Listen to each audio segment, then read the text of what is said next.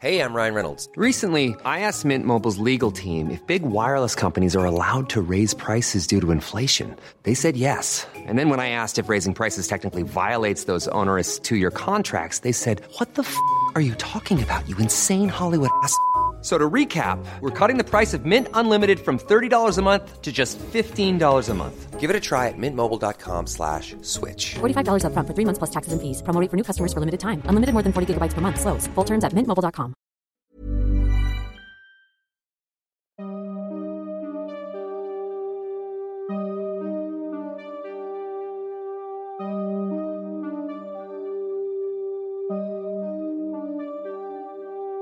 Durante los siguientes minutos escucharás historias que podrían quitarte el sueño. Cosas que pasan con mayor frecuencia de lo que podrías imaginar. Anécdotas vividas por personas reales, como tú, como yo. ¿Estás listo para escucharlas? Así que ponte cómodo y apaga la luz, porque yo soy Emanuel Morales. Y yo Kevin García, y estas son Las historias de Mundo Creepy.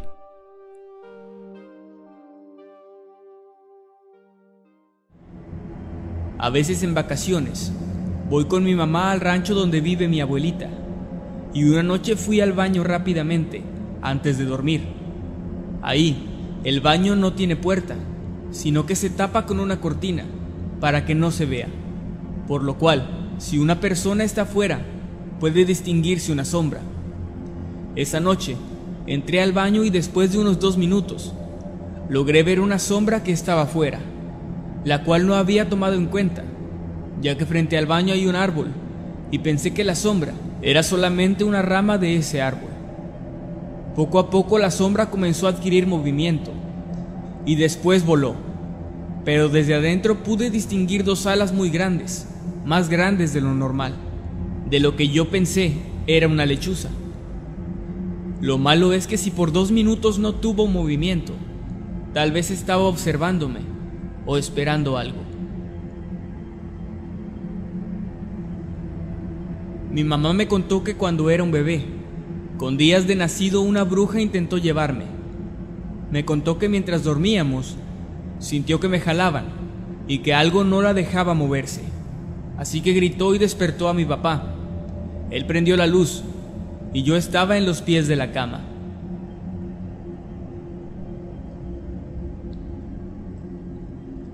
Aquí en Bucaramanga, un poco al norte, estábamos regresando a mi finca, después de haber ido al pueblo de Lebrija. Nos perdimos en el camino mi papá y yo. Íbamos en una moto, y no sé por qué terminamos cerca de una vieja casa, y nos bajamos para pedir instrucciones. De ella salió una señora de alrededor de unos 55 o 62 años. Abrió, y pude ver de reojo que estaba haciendo una especie de ritual. Había varios murciélagos muertos dentro, con una especie de muñeco de trapo, pero muy desgastado. No sé cómo describirlo, pues solo lo vi un poco mientras nos daba las instrucciones, ya que no abrió toda la puerta. En una ocasión, fui con unos amigos a un campo deportivo y cruzamos a través de él. Eran como las 6 pm y clarito vimos una bola de fuego cruzando por encima de nosotros. No pudo ser algún avión, ya que aquí en Puebla no se ven muchos, y menos en la zona donde estoy. Además no hacía ruido, iba muy rápido, y terminó desapareciendo entre unos árboles. Una vez de pequeño, mi madre me llevó forzadamente a las ventas nocturnas de Suburbia. Tal Suburbia quedaba en Tláhuac, al lado del Panteón de San Lorenzo y enfrente del Cerro del Polvorín. Yo me quedé en el carro, jugando Snake en el celular, cuando de la nada escuché una risa muy fuerte, tal como dicen que ríen las brujas. Así que volteé a todos lados para saber de dónde provenía, y vi una silueta que se reflejaba en el cielo con la luz de la luna llena, tal como las hacen en los recortes de papel para Halloween. La silueta no paraba de dar vueltas alrededor del panteón y del estacionamiento de Walmart y Suburbia. A los cinco minutos, otra silueta subió de en medio del panteón y se unió a ella. Siguieron dando vueltas otros cinco minutos y después descendieron en el centro del mismo. hasta la fecha es algo que me tiene consternado, ya que viéndolo desde un punto de vista racional, es algo imposible, pero en cambio, yo lo vi.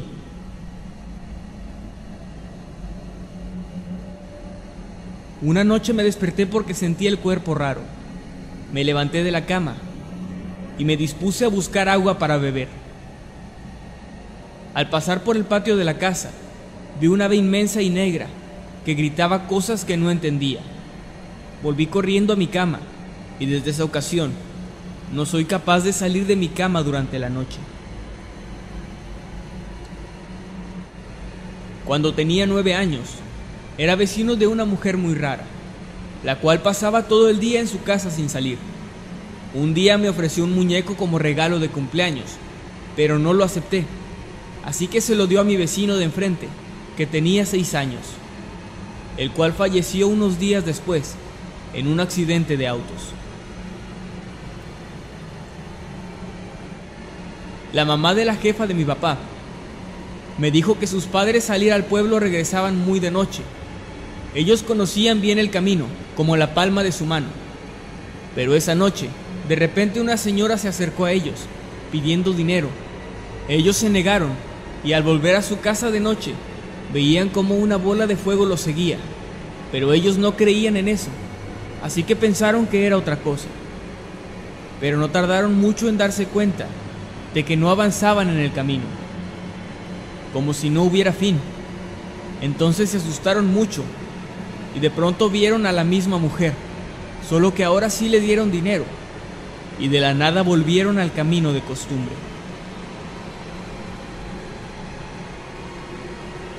Mi abuelo me contaba historias acerca de esto. Me dijo que una vez regresando de trabajar del campo en la noche, hacia su casa, vio que en un pequeño arroyo había una mujer desnuda bañándose. Por simple morbo, él se acercó, pero al verla bien, vio que ésta tenía una cabeza de caballo. Él se alejó corriendo. Lo más raro es que cuando me contó esto, por primera vez vi miedo en su rostro.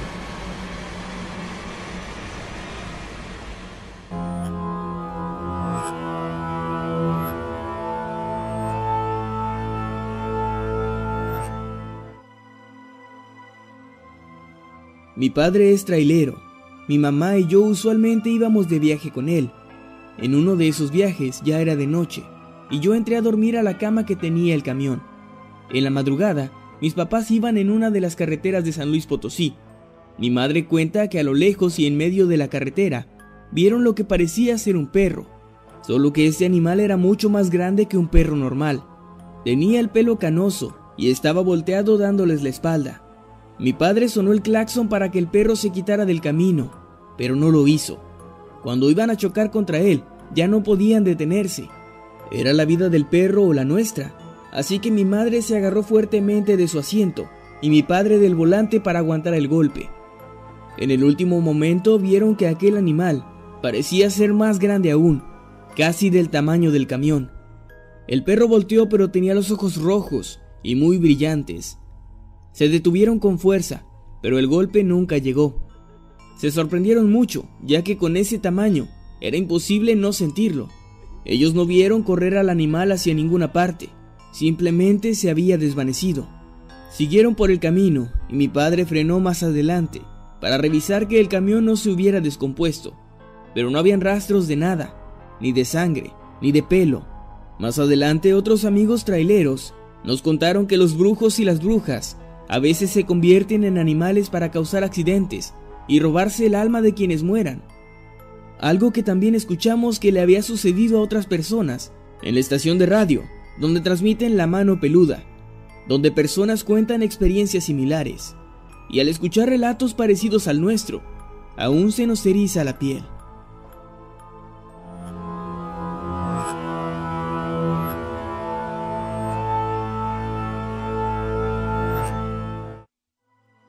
En el primer mes de vida de mi hijo, como alrededor de la una de la mañana, sentí como si no pudiera moverme. También sentí cómo me quitaban a mi bebé de los brazos. Cuando pude reaccionar, mi hijo estaba hasta los pies de la cama, y mi esposo rápidamente salió a revisar. Se escucharon entonces canicas en el techo de la casa, y durante toda una semana escuchamos a una lechuza cantar. Muchos nos han dicho que se trataba de una bruja.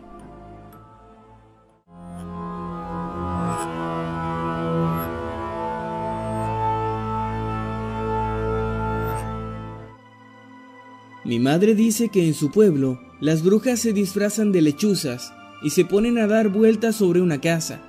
Poco tiempo después, alguien de esa casa enferma o muere. Y cada vez que mi madre ve una lechuza en nuestra colonia, trata de ahuyentarla. Yo la empecé a creer. Cuando una lechuza se paró sobre la casa de mi vecina, poco después de haber dado unas vueltas encima de ella. A los dos días la hija de mi vecina amaneció muerta y con el cuerpo hinchado. También me dijo que no tenía que dejar ropa interior afuera y de noche si usaba la lavadora, ya que éstas podían usarla para hacer brujería o simplemente robarla. Sé que suena raro, pero ella desde pequeña no salía de noche de su casa.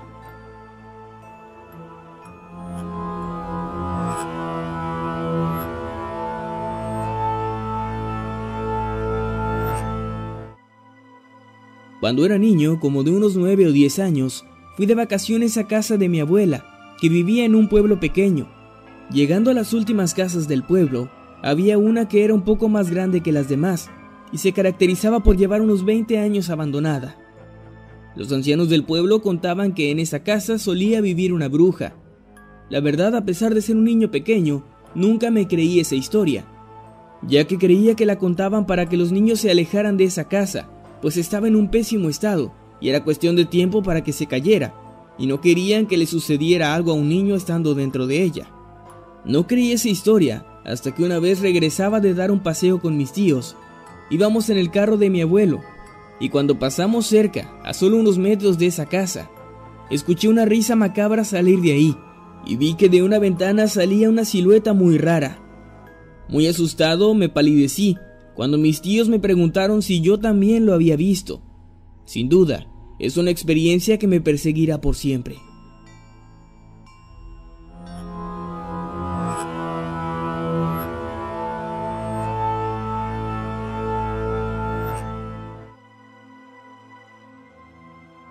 Soy nacida en Guatemala, de padre mexicano y madre cubana. En aquel entonces mi papá consiguió un trabajo en México, en una región de Oaxaca. Mi madre entonces decidió seguir a mi padre, y a mí me dejó de muy niña al cuidado de mi abuela.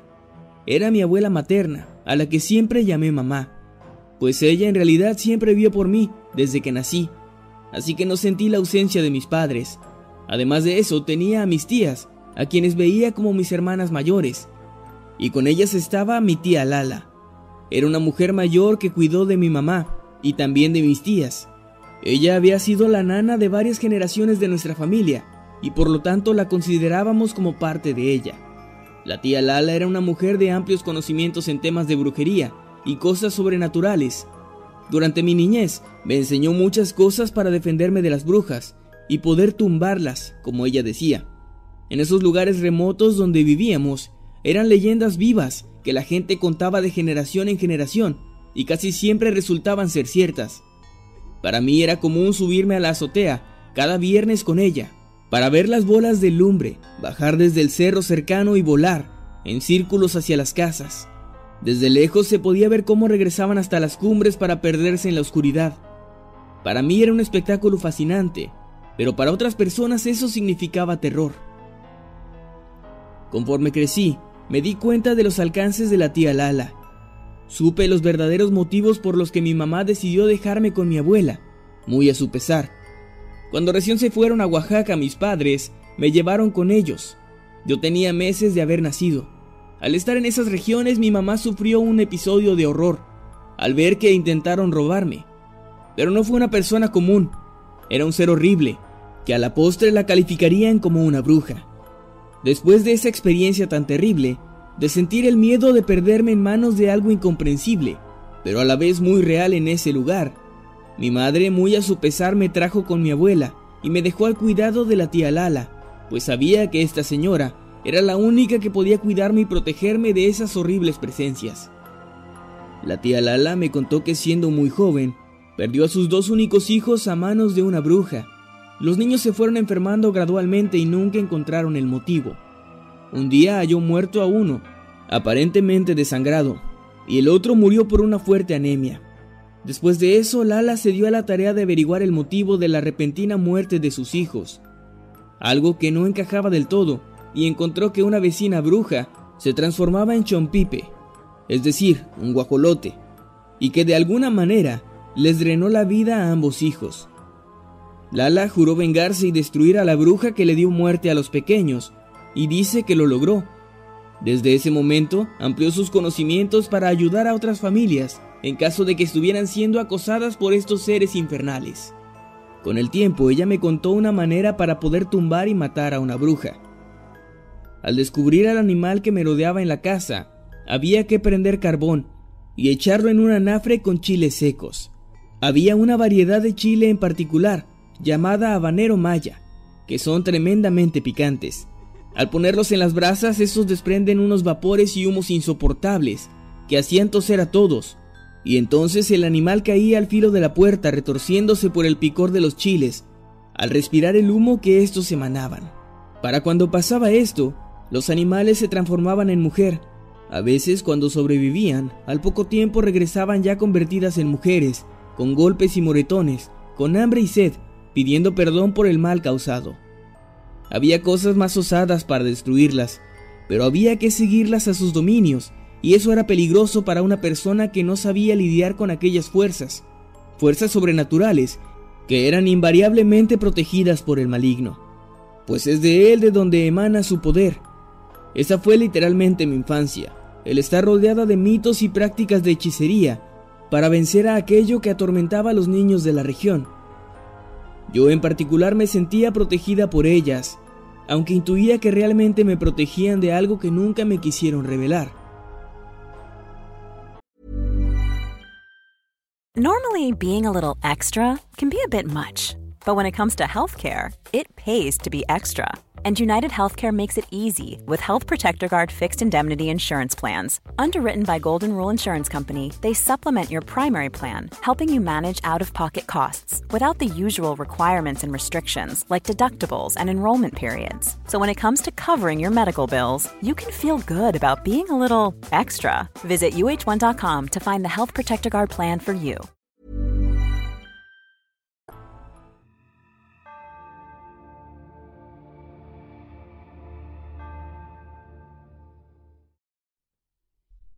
Yo no recuerdo lo ocurrido, pues en ese entonces era muy pequeña, tenía unos cuatro o cinco años. En esa época vivíamos en el rancho de mi abuela, ubicado en Mérida, Yucatán. Esto debido a que nuestra casa todavía se encontraba en construcción. Cabe resaltar que ese pueblo era montañoso y había muchísima vegetación. Los caminos eran de tierra y por lo general la gente se movía a pie. Era ese tipo de pueblitos donde todo el mundo se conoce, y entre todos los habitantes destacaba una señora que era muy conocida por curar gente. Incluso había rumores de que era una bruja, ya que había logrado sanar enfermedades terminales y cosas que parecían imposibles. Es por esa razón que después surgieron testimonios de gente que aseguraba haberla visto volar por la noche, algo que mis padres nunca creyeron que fuera cierto. Pero una noche, después de que me dejaron dormida en mi habitación, Pasaron algunas horas y de pronto un grito mío los hizo despertar y salir corriendo a mi cuarto. Me encontraron llorando y asegurando que una señora con sus mismas características había intentado entrar por la ventana. Como dije antes, yo no tengo recuerdos de esto, pero siempre he tenido el miedo de vivir algo similar, pues por alguna razón, cada vez que mi mamá me cuenta esta historia, un escalofrío recorre todo mi cuerpo.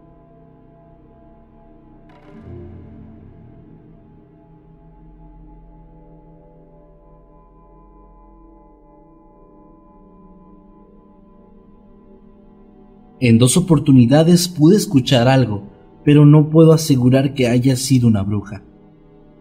Es curioso, porque en ambas ocasiones era de madrugada y también estaba lloviendo. La primera vez me desperté a mitad de la noche y entre el sonido de la lluvia podía escuchar a lo lejos lo que parecía ser el grito de una mujer que se acercaba más y más. En esa oportunidad, sinceramente no tuve el valor de asomarme y solamente intenté volver a dormir. La segunda vez ocurrió todo de igual forma, aunque ahora pensando que se podía tratar de alguien que necesitaba ayuda, al escuchar los mismos gritos, me asomé, pero no pude ver a nadie. Cerré la cortina y esperé a que este sonido estuviera todavía más cerca, casi frente a mi casa, y de hecho ya para ese punto los perros estaban ladrando frenéticamente, así que me asomé otra vez, pero la calle, aparentemente, seguía vacía. Me aseguré entonces de cerrar todo, me volví a acostar y de pronto escuché una vez más ese incesante lamento. Ya con mucho miedo, solamente me cubrí la cabeza con una cobija hasta que pude quedarme dormida. No ha vuelto a ocurrir desde entonces, sin embargo, hace unos días, cuando estaba saliendo para ir a trabajar, en la esquina de la calle pude ver algo parecido a una figura blanca que se movía de forma muy extraña, como si se balanceara de un lado a otro. No llevaba puestos mis lentes, así que no lo pude distinguir con claridad. Es por eso que saqué mi teléfono y tomé una fotografía. Me fui a la otra esquina, esperé el autobús y ya cuando estaba en camino, revisé la imagen en mi teléfono y me quedé impresionada, pues creo que capté algo. No sé si es un ente fantasmal o tal vez algo que estaba ahí y generaba un efecto visual, pero de igual forma, aquí dejo la imagen para que ustedes juzguen por sí mismos.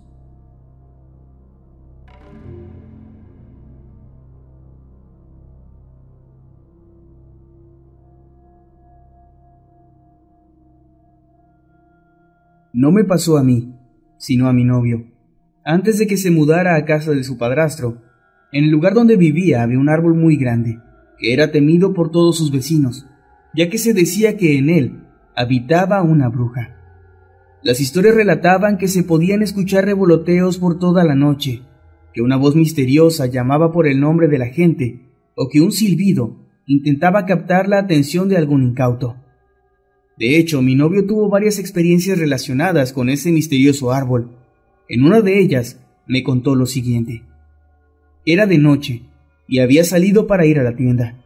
De pronto sintió la necesidad de voltear a ver en dirección a aquel gran árbol, y de inmediato pudo percibir una mirada que se cernía sobre él. Esto lo aterró y provocó que comenzara a correr hasta llegar a la tienda, donde no pudo ver nada más. Esa misma noche, cuando ya estaba en su casa, a punto de irse a dormir, escuchó los famosos revoloteos cerca de su ventana y lo que parecían ser unas pequeñas garras golpeando el vidrio. Su habitación de pronto se puso helada mientras el revoloteo continuaba. Una figura entonces se posó frente a la ventana por unos segundos para después alejarse. Intrigado fue a inspeccionar y notó que el vidrio estaba empañado y había dos huellas de manos que parecían humanas, plasmadas ahí. No pudo conciliar el sueño por el resto de la noche. Poco tiempo después de eso, un auto chocó con aquel árbol, y este fue retirado por las autoridades. Lo curioso es que a partir de ese día se terminaron por completo las historias de aquella criatura, a la que todos identificaban como una bruja.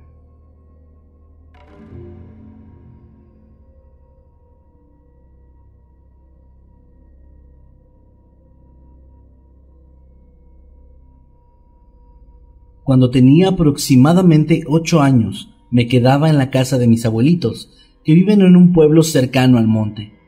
Junto con mi tía, que era con quien dormía, teníamos la costumbre de que me contaba alguna historia de terror antes de dormir, y siempre al terminar me hacía alguna broma. Una de esas noches, ella me hizo la típica broma de que veía una sombra extraña en la ventana, pues ahí estaba un árbol pequeño que proyectaba sombras bastante tétricas. Yo al estar acostumbrada no le creí y me empecé a reír, pero de pronto noté en mi tía una expresión bastante extraña. Ella tomó mi mano, la apretó fuerte y en voz muy baja me dijo al oído, olvidé que hoy en la mañana tiraron ese árbol. Pensé que al no haberme podido asustar inicialmente, ella estaba intentando algo nuevo, pero cuando volteé a ver la ventana, la sombra ya no estaba ahí. Justo en ese momento se escuchó un fuerte impacto en la azotea, como si alguien hubiera saltado de pronto en ella. Mi tía corrió rápidamente hacia el patio y comenzó a gritarles a mis tíos, pues ellos en aquel entonces tenían a mis primos que eran bebés recién nacidos. Todos salieron y comenzaron a gritar con insultos para intentar ahuyentar a este ser que seguía corriendo por toda la azotea, produciendo sonidos espantosos. Finalmente, todo terminó en un fuerte estruendo, justo antes de que mis tíos lograran llegar a la azotea. Durante todo este lapso, yo estaba sola en la habitación, pues mi tía al levantarse me había dejado en la oscuridad, y recuerdo que estaba completamente aterrada. Al día siguiente, todos subieron a la azotea y encontraron ahí tierra y algunos objetos personales. Mis abuelos siempre dijeron que esa noche una bruja había llegado para intentar llevarse a mis primos, y que tuvimos de hecho mucha suerte de haber podido alejarla.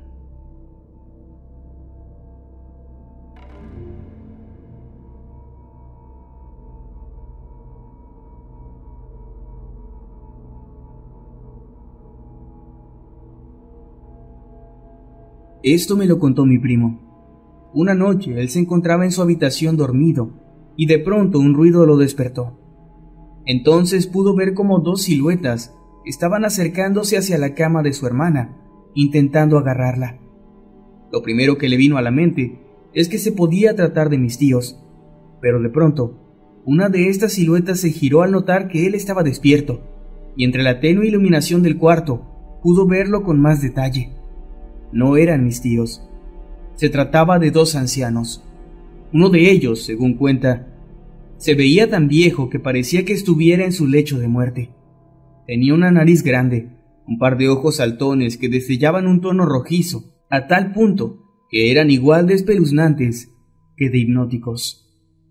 Asustado encendió la lámpara que tenía a un lado de su cama, y cuando hizo esto, ambas siluetas simplemente desaparecieron, dejando caer a mi prima al suelo, y provocando que ésta despertara gritando y llamando la atención de mis tíos.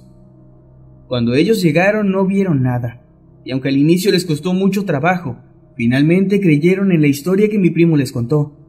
Revisaron todas las puertas y ventanas de la casa, pero no encontraron nada abierto. Mi tía siempre ha creído que se trató de una bruja y de un brujo que intentaron llevarse a su hija, pues para ese entonces ella todavía no estaba bautizada, y existe una fuerte creencia que dicta que esto les permite a estas criaturas poder llevarse a los niños con mayor facilidad. ¿No te encantaría tener 100 dólares extra en tu bolsillo? Haz que un experto bilingüe de TurboTax declare tus impuestos para el 31 de marzo y obtén 100 dólares de vuelta al instante.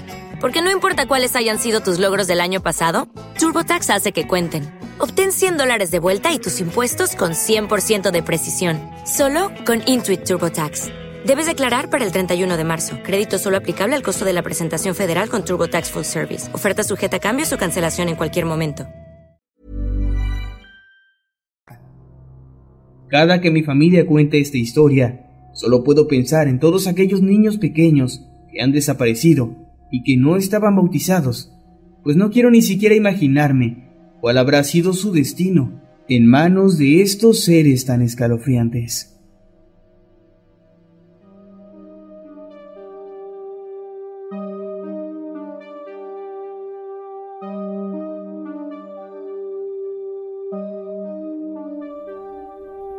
Hemos llegado al final de este episodio. Esperamos que haya sido de tu agrado.